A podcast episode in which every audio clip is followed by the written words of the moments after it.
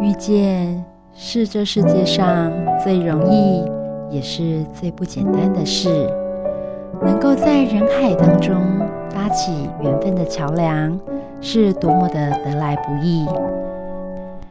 就让转角遇见你，陪你邂逅幸福的瞬间。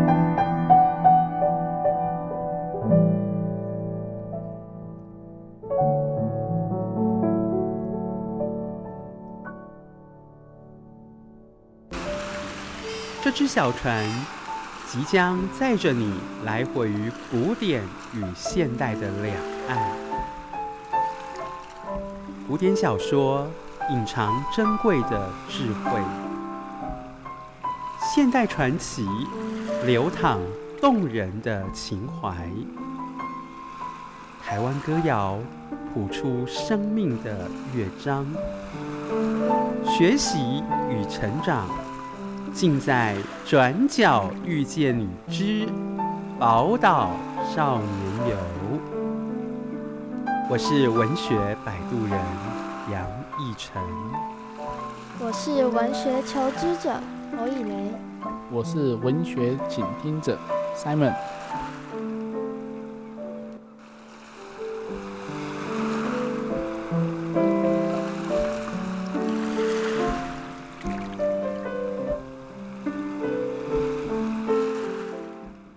宝岛少年游，一半儿新传，一半儿酒。各位听众好，欢迎收听宝岛少年游。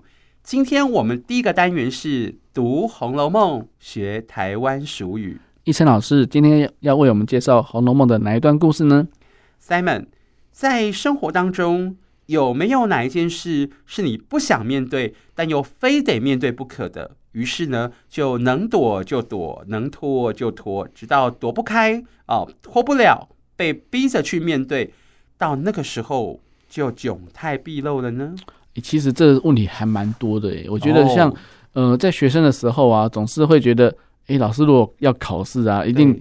一定会央求老师用，或是用各种方法，就是说，老师不要这时候考啦，然后下礼拜再考啦。对，然后或者是说，呃，要要要大家交作业，或者是做什么时候，都说啊，可以再延一天啊，因为、嗯、因为学生都喜欢拖自觉嘛。但是有时候真的遇到了，已经到了时间的时候，你不得不交，不得不弄的时候，那时候才发现自己都没有准备，那是真的是很糗、很丢脸的事情呢、欸。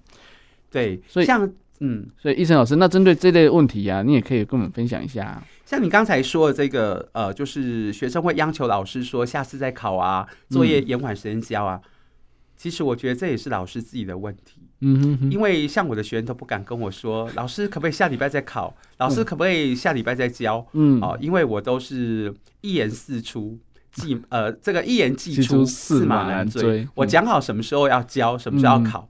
嗯都不可能改变、嗯、哦，所以我觉得这跟老师也有很大的关系。是是是是。那关于这个问题呢，我联想到的是人际关系哦、嗯，比如说呢，跟家人或朋友或者另一半发生不愉快的事情的时候，嗯、我觉得哦，除非你是已经冷静思考也分析了，决定不要这一段关系了，嗯，否则最好不要拖太久，冷战太久，嗯、要赶紧去解决去面对。如果你一直闪避。到了非面对不可的时候，难免会感觉很尴尬。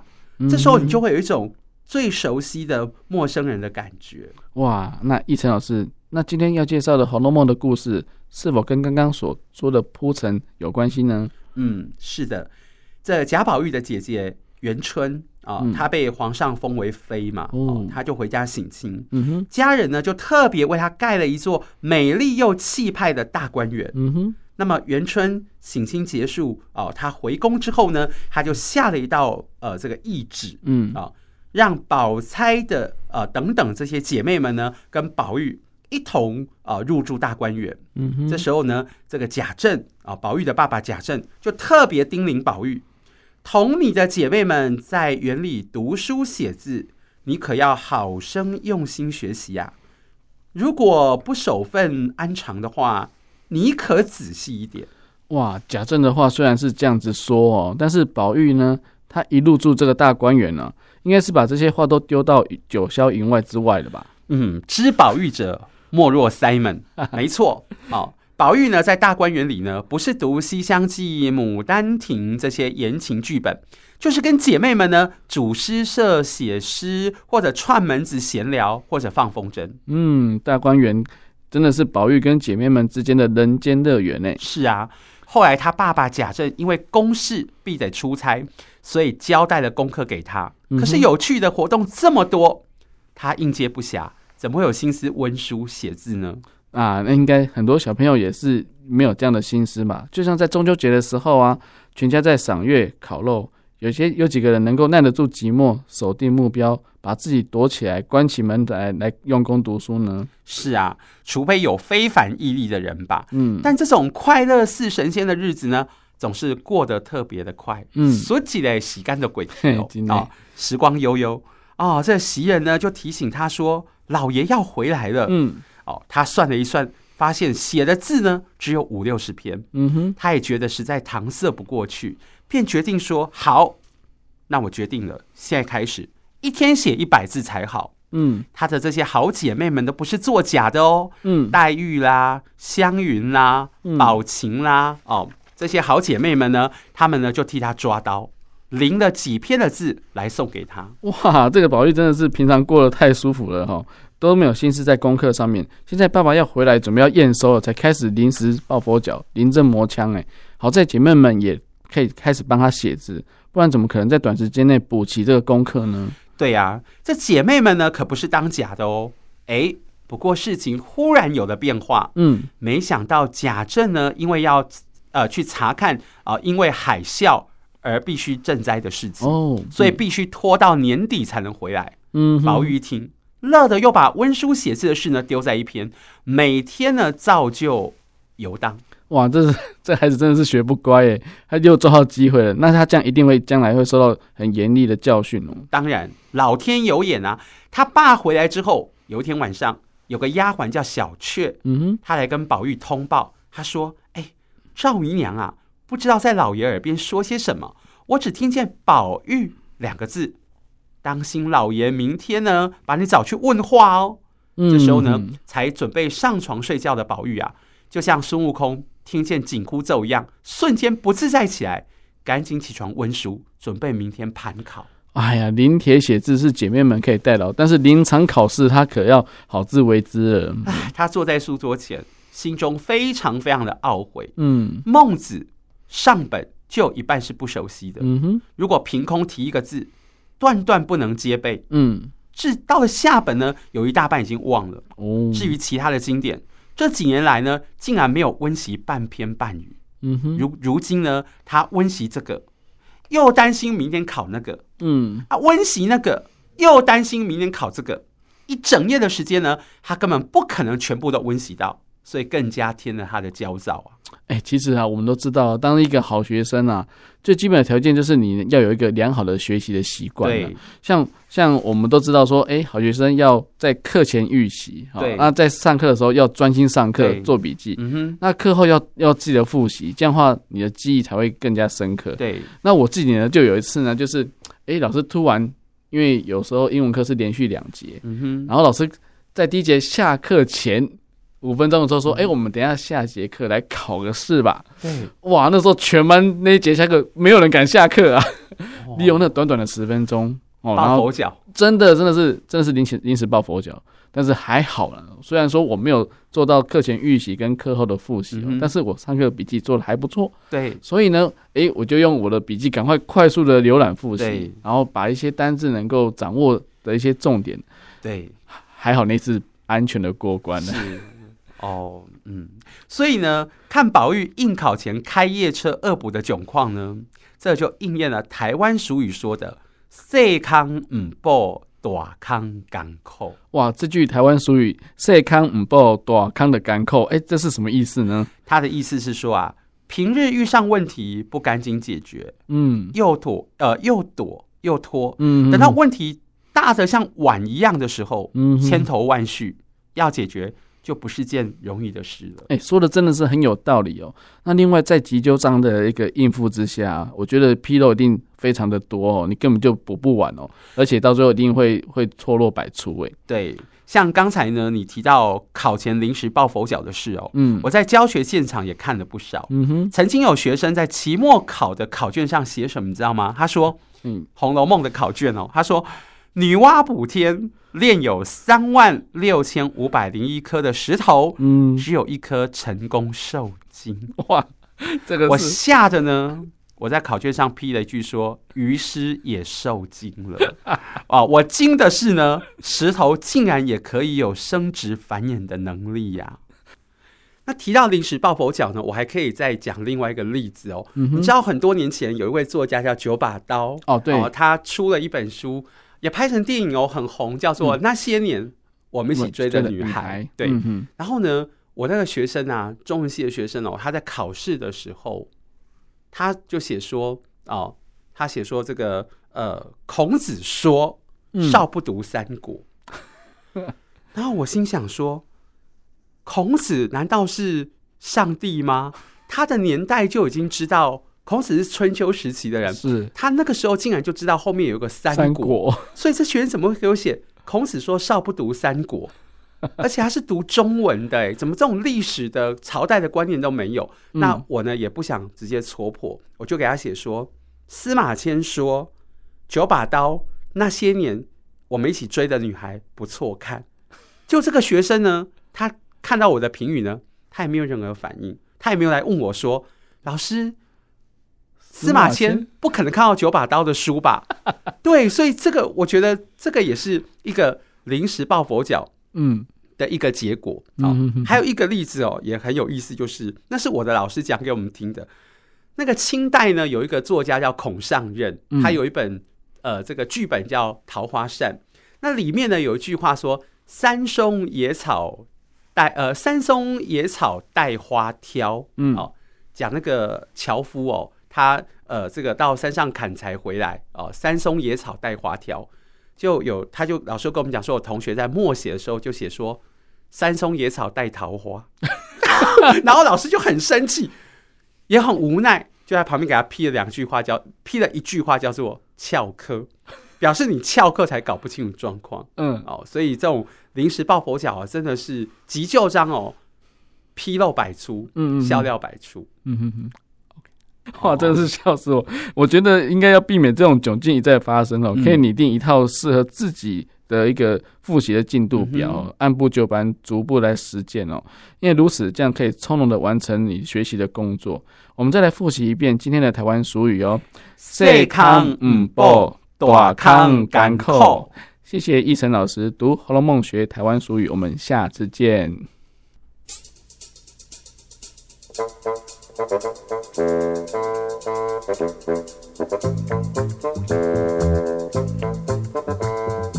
you.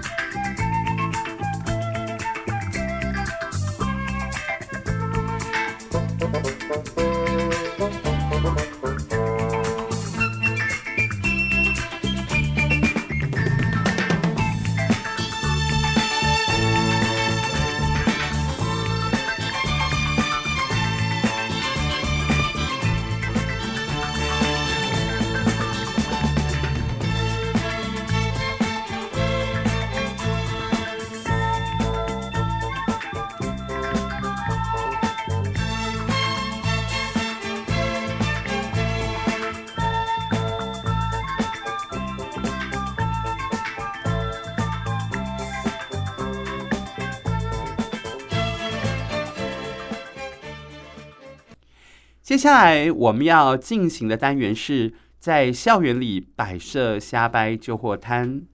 以雷，嗯，虽然人人都喜欢听故事，但是怎么样的故事会更吸引大家的专注聆听呢？嗯，高潮迭起啊，悬疑的情节啦，或是让人想要一窥究竟的啦，或是特别感人或特别搞笑的。嗯。没错，你把一个好故事该具备的元素大部分都点出来了。嗯，可是还有一个最重要、最重要的，那就是在故事里呢，要有听众自己的故事在其中。一小老师，这算是共鸣吗？嗯，可以这么说。但是我认同你的想法，也算是一种共鸣啊。嗯，所以更精确的说法是，这个故事有听众的亲身经历在其中。嗯，也就是说呢，故事中人物的言行就是另外一个自己。意思是让听众觉得你在讲我的故事吗？对，这就是说让听众有身历其境啊，当上故事的主角。嗯，如此一来。包准听众一辈子都不会遗忘你说出了他们自己的故事。一强老师，有没有哪个作家写的故事是替某些人说出自己的故事呢？有啊，但是呢，要说故事以前，我先来说一个现象。嗯，啊，这个现象就是，嗯，身为华人啊，有些人对华人的文化，嗯，包括语言、经典作品、歌谣、习俗。俗语等等，嗯，不是一无所知呢，就是非常的藐视，嗯嗯，好，但是呢，对于外国的文化却如数家珍，嗯，好，并不是说了解外国的文化不重要，而是也不要忽略自己的，否则就本末倒置了，嗯，套一句明代的学者王阳明说的话：“抛却自家无尽藏，沿门托钵笑贫儿。”嗯，他的意思是说啊。把自己家的宝藏都丢了，然后学着乞丐沿门向人乞讨，其实自己很富有啊，你怎么就忘了呢？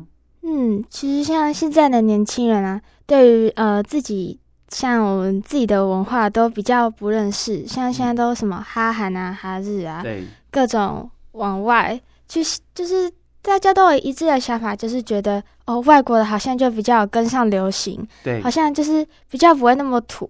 就对自己本土的呃文化或是传统会觉得哦，这些好麻烦，然后不然就是觉得很无聊，觉得要跟着外国的那种先进的想法，好像就会比较好一点。但是其实对于自己的，就是现在一般年轻人对自己文化其实都都不了解，然后就觉得就都还没有了解，就觉得不好。就只就是你只是看肤浅表面就觉得哦，这很土，这是怎么样？但是你其实是没有了解里面的故事，然后对于外面的却一直去追求，觉得这样是不对的。嗯，呃，刚才以雷你提到哈韩跟哈日哦，嗯，我就想到呃，这个我们台湾呢有一个少年文学作家哦，也是《瞎掰旧货摊》的作者啊，郑、哦、中贤老师。哦、是跟老师合作的那个《少年读红楼梦》，还有写《穿越故宫大冒险》的作者吗？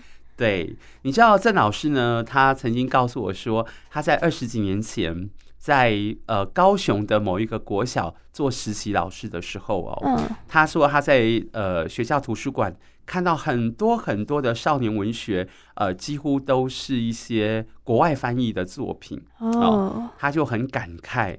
他觉得说，呃，不是说国外的作品不好啊，嗯，我们的孩子除了读那些国外的翻译小说之外，嗯，那对于我们台湾的这些文化，我们的孩子到底知道多少呢？啊，嗯，所以他也因此呢，决定，呃，他要呃做一个少年文学作家，而且呢，他要做一个弘扬台湾本土文化的。少年文学作家，所以我们可以看到，呃，郑老师，呃，他有一部分的作品哦，像他早期的，呃，《又见寒烟湖》啦，或者是《妈祖回娘家》啊，《姑姑家的夏令营》啊，呃，《第一百面金牌》啊，哦，像这些作品呢，他都在弘扬台湾的，呃，比如说弘扬台湾的礼俗，呃，弘扬台湾的半桌文化，哦，或者弘扬。阐发台湾早期的那些呃，这个人情之美啊，甚至他后来还推出了一套糕饼店三姐妹啊。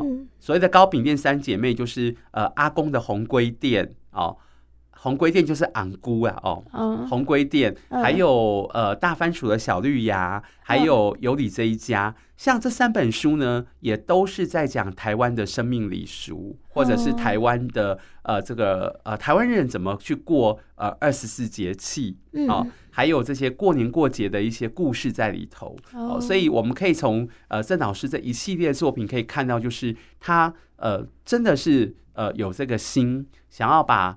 台湾的文化介绍给我们这一代的孩子，那其实很多的呃，这个很多的成年人啊，或者老一辈的人，他们也可以去看这样的书，嗯，因为呢，他们看这些书会觉得自己呃，可以让自己的心再孩子一次哦，所以呃，我觉得郑老师呢，在这个部分对台湾文化是可以说一个作家来讲是非常有心的，嗯。那刚才呢，我呃，我们呢都分享了关于崇洋媚外的见闻跟心得。嗯，其实呢，外国人也不尽然都知道要珍视自己的文化。嗯，他们自己本身也会崇洋媚外的。嗯，对于这种现象呢，法国的小说家阿尔丰斯·都德他就写了一篇小说叫《最后一课》。他借由这篇小说来行销法语。一强老师，这篇故事的大意是什么？呃，在普法战争中啊，法国战败了，嗯、他们的雅尔萨斯和洛林都被划归到德国。嗯，那德国呢，从此就禁止这两个地区不可以再教授法语，啊、都只能教德语。嗯，那么小说的主角叫做小弗朗士。嗯，他以前就是一个非常讨厌学习法语的孩子。嗯，当他知道明天开始。不能再上法语课的时候，他非常的懊悔。嗯、然后又听到韩曼尔老师说，德国人今后会批评法国人，连自己的语言都不会写、不会说，哦、你们还敢说自己是法国人啊？他听的呢，心里就更痛了。哦，所以这篇小说不但可以行销本国语言的重要，还可以让不屑自己文化的人有所警惕。对，所以这就是我刚刚强调的。会吸引大家专注的故事，还有一个很重要的元素，就是故事里有听众自己的故事在其中。一强老师，您今天要跟我们介绍的这篇《瞎掰救国摊》的故事，是跟认同自己的国家、肯定自己的文化有关吗？对，今天要介绍这篇故事呢，叫做《快木樱花扇》。嗯，啊、哦，这个故事的大意是啊，铃木五郎他本来是周族人。嗯，啊、哦。因为父母呢，在他十二岁的时候相继过世，嗯，他被木材行的日本经理铃木先生收为义子，嗯，当铃木先生发生意外过世后，义母就带着他的四个儿子回日本，而留下他一个人在阿里山。哦，他非常非常的悲愤，我也是日本人啊，你为什么不带我一起回去呢？嗯，铃木五郎明明是周族人啊，他怎么会忘记了呢？难道就因为他被日本人收养，就执意认为自己是日本人吗？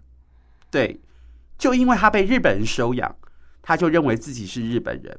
嗯、他瞧不起原住民的音乐，他赞叹日本的音乐是天堂之音，是圣殿之乐。嗯，甚至呢，还帮着日本人砍伐珍贵的块木，让日本人运回去盖神社。看来铃木五郎是真的想要当日本人，想要回到日本生活，他会如愿吗？他会如愿，他一定会如愿，他会回到他心心念念的日本去。嗯，可是他是怎么回去的呢？这个答案如果说出来，一定会让你瞠目结舌的。奕强老师，你是运用之前讲过的故事行销技巧，创造期待吗？赶快说啦，不要卖关子了。既然会让你瞠目结舌，怎么能说呢？嗯，你得自己去阅读啊。嗯，为了激发你更想探索答案的动力。我还要再卖一个关子。五郎在回到日本以前，他会先经历一桩充满香艳的灵异事件，却又以令人悲伤的方式回到日本的怀抱。什么？他还会经历一桩充满香艳的灵异事件？对于喜欢奇幻人数或者爱听鬼故事的人来说，这真是吊足了胃口诶。那么就赶快去阅读吧！我相信呢，你还有听众们。阅读完这篇故事后，一定会明白，故事行销的是爱，而认同自己的国家、肯定自己的文化、珍视这块土地上的资产，嗯，这就是爱国的表现。谢谢一晨老师，在校园里摆设瞎掰旧货摊的单元，我们下次见。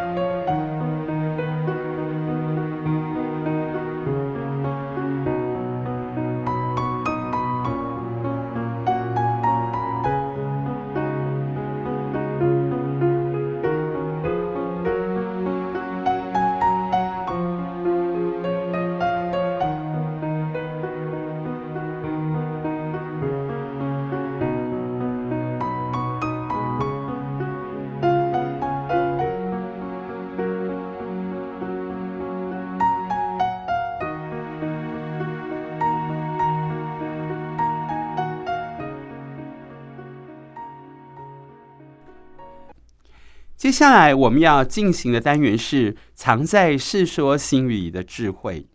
依晨老师，今天要跟我们分享《世说新语》里的哪个故事呢？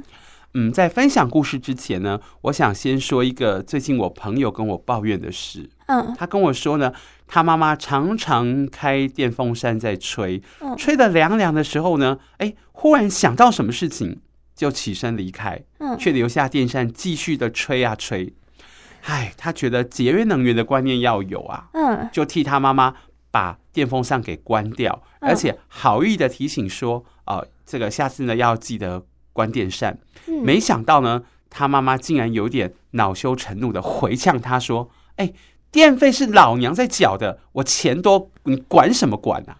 哇，他妈妈真的是强词夺理耶，而且做一个最差的身教。一讲老师，我也想起了一个故事。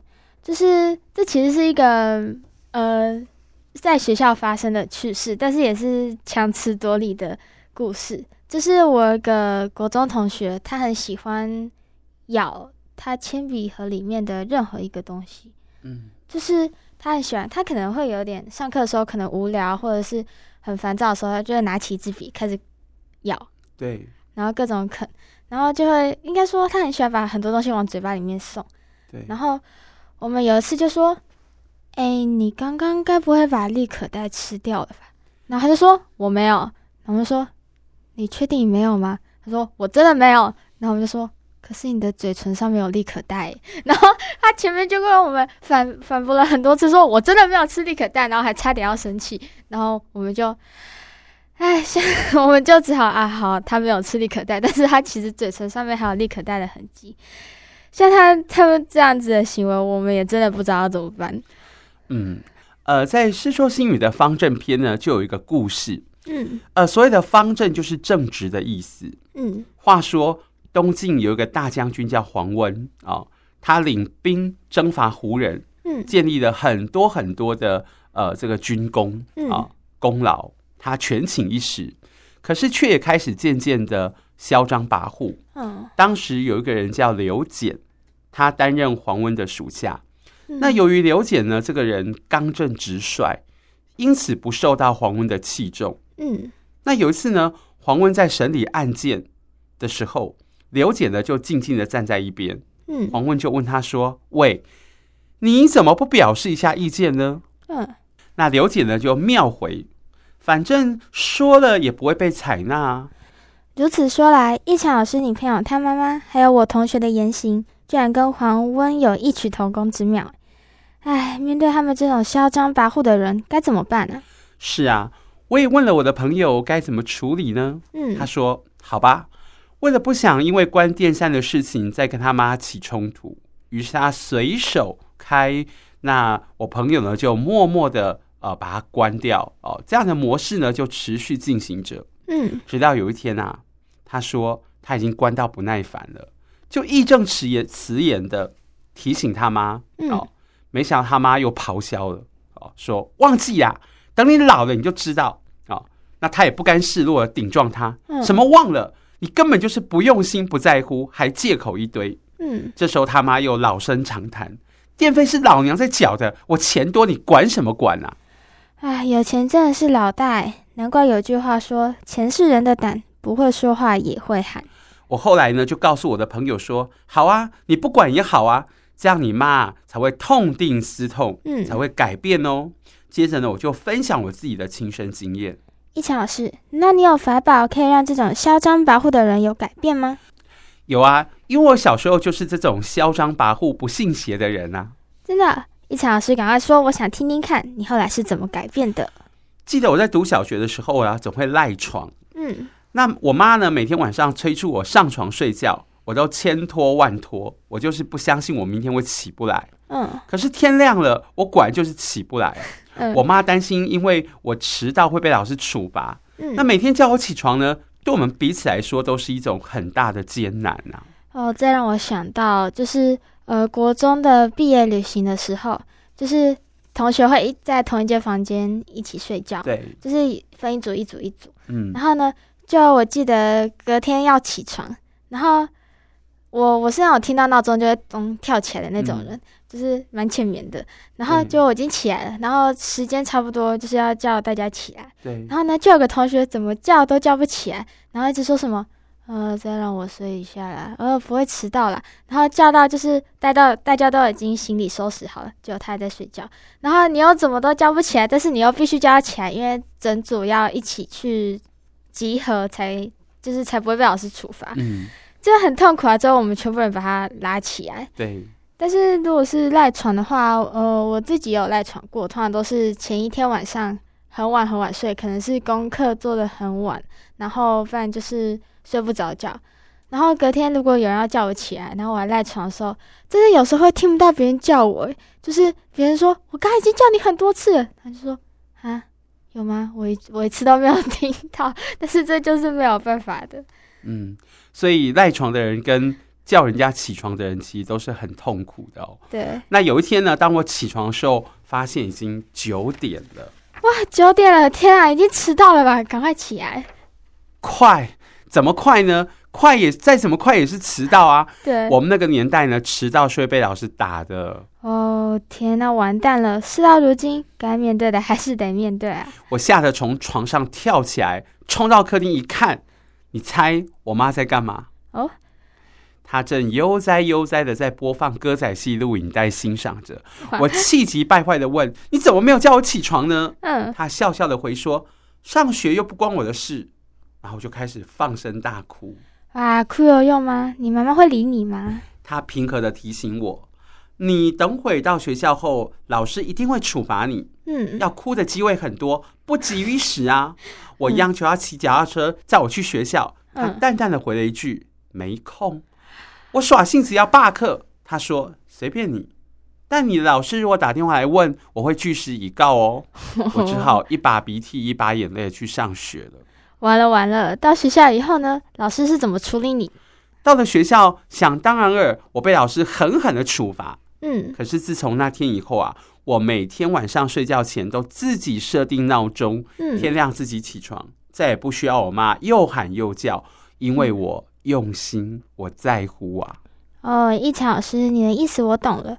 对付这种不信邪又嚣张跋扈的人，最好的办法就是以其人之道还治其人之身。没错。后来我朋友告诉我说啊，他真的用了我妈对付我的办法，嗯、哦，就是不管啊，摆烂啊，哦，去对付他妈妈。嗯，结果呢，他妈啊，依然走到哪儿电扇就开到哪儿，而且绝对忘了关。他就下定决心视若无睹。嗯，直到当期的电费账单一寄来，他妈一看，哇哇哇的叫起来：“哎呦，这个月的电费怎么贵的吓死人啊！” 他默不作声的盯着电视看，钱应该是要花在刀口上的。如果花在这种无谓的消费，谁不心疼呢？对呀、啊，所以他妈妈当然心疼。没想到我的朋友呢，真顽皮。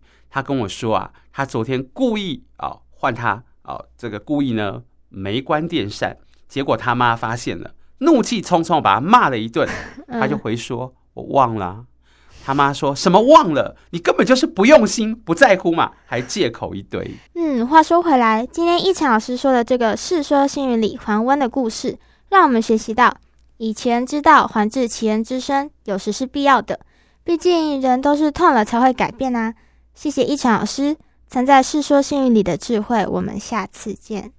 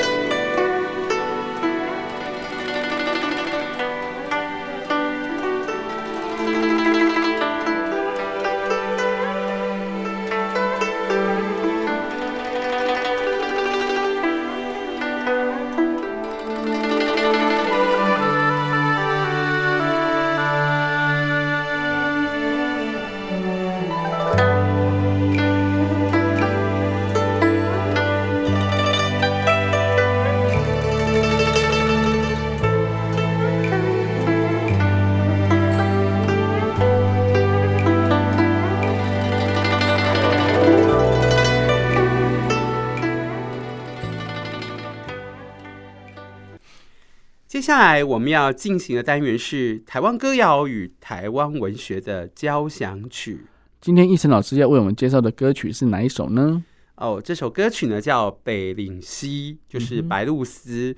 它发表在二零零四年，作词是伍佰，作曲是 Beglery。好，那主唱呢是黄品源。哎、哦，这首曲子呢，我相信有许多人都很熟悉哦，因为它就是日本歌曲《泪光闪闪》。哦，那国语版的话，就是蔡淳佳所演唱的《陪我看日出》。嗯哼，雨过了就有路，像那年看日出。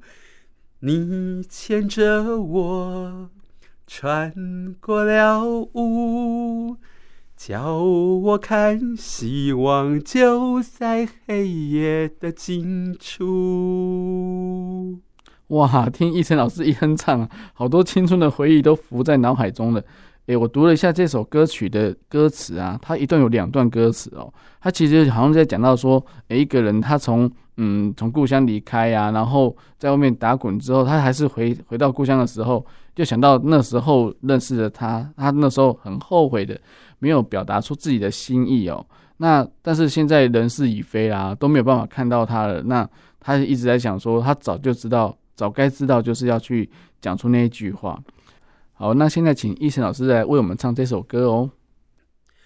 嗯，知影有这久无想着伊，行到这条断桥，才知有这多年。树山顶落花草，溪也有水。桥顶伊的形影煞一阵来浮去，我好像彼这失去爱情的白灵丝，后悔无讲出迄句话，伊伫电梦雾中飞过来，飞过去。这嘛无伊，遐嘛无伊，毋知敢有含我有同款的滋味。卡斯来故事为头顶行去，我无离开故乡，你也伫阮身边。树的青露的花桥下的水，桥顶的我要来对你讲出我爱你。我好像彼只失去爱情的白灵丝，后悔无讲出迄句话。伊伫点梦雾中飞过来，飞过去，放袂记伊，放伊袂去，毋知敢有含我有同款的滋味。我毋愿变成失去爱情的白灵丝，我要来讲出迄句话，迄句话吞伫咧心肝头遮多年，一句我爱你，两句我爱你。我要对你讲出千千万万我爱你，一句我爱你，两句我爱你。我要对你讲出千千万万我爱你。Simon。你知道吗？这首歌曲呢，如果按照字面上来解释，嗯，它就是一首情歌。是啊，男主角跟女主角分手多年之后，就地重游，往事翻飞，嗯、心情非常的惆怅。嗯，男主角很希望时空可以倒流，嗯，那么他一定会好好把握机会，不让女主角离开。对，确实是如此哦。那不过这也是大部分的情歌都是这样子写的啊。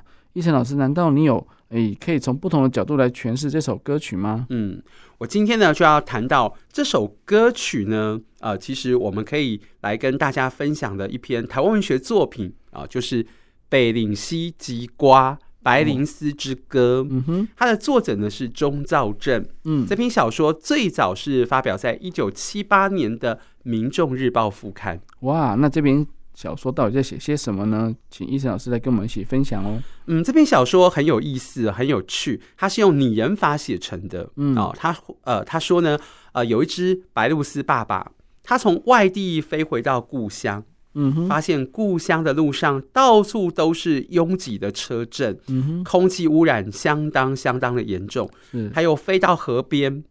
发现河里不再像过去一样清澈，嗯，鱼虾都不见踪影了。是，最令他惊讶的是，他们的天敌狐狸、野猫、蛇都不见了，哦，可见生态被破坏的有多严重啊！嗯，然后他发现他的同伴们也都不见了。哇，这样子听来，这是一篇呼吁大家重视环保的一个小说喽。没错，我查了一下资料呢，呃，在一九八零年中期。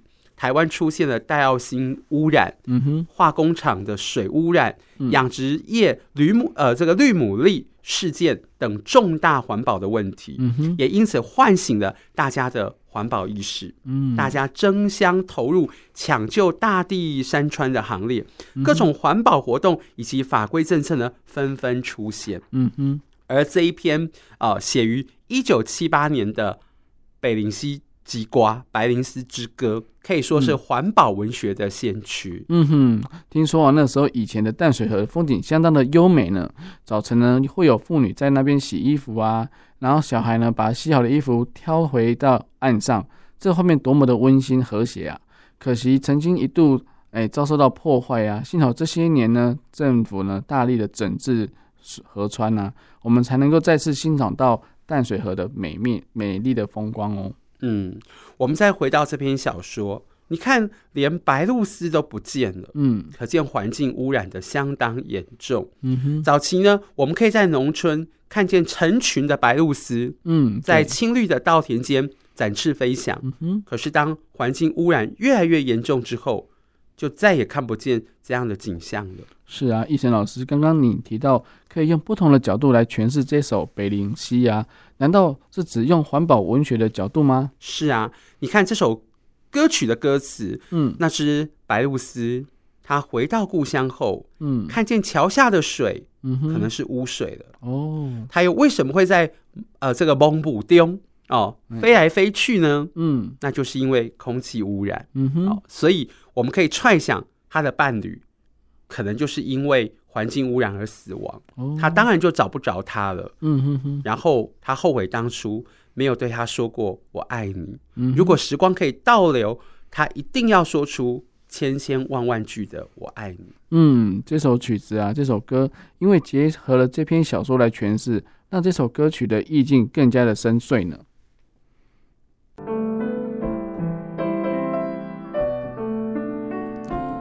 亲爱的朋友，感谢你收听今天的宝岛少年游。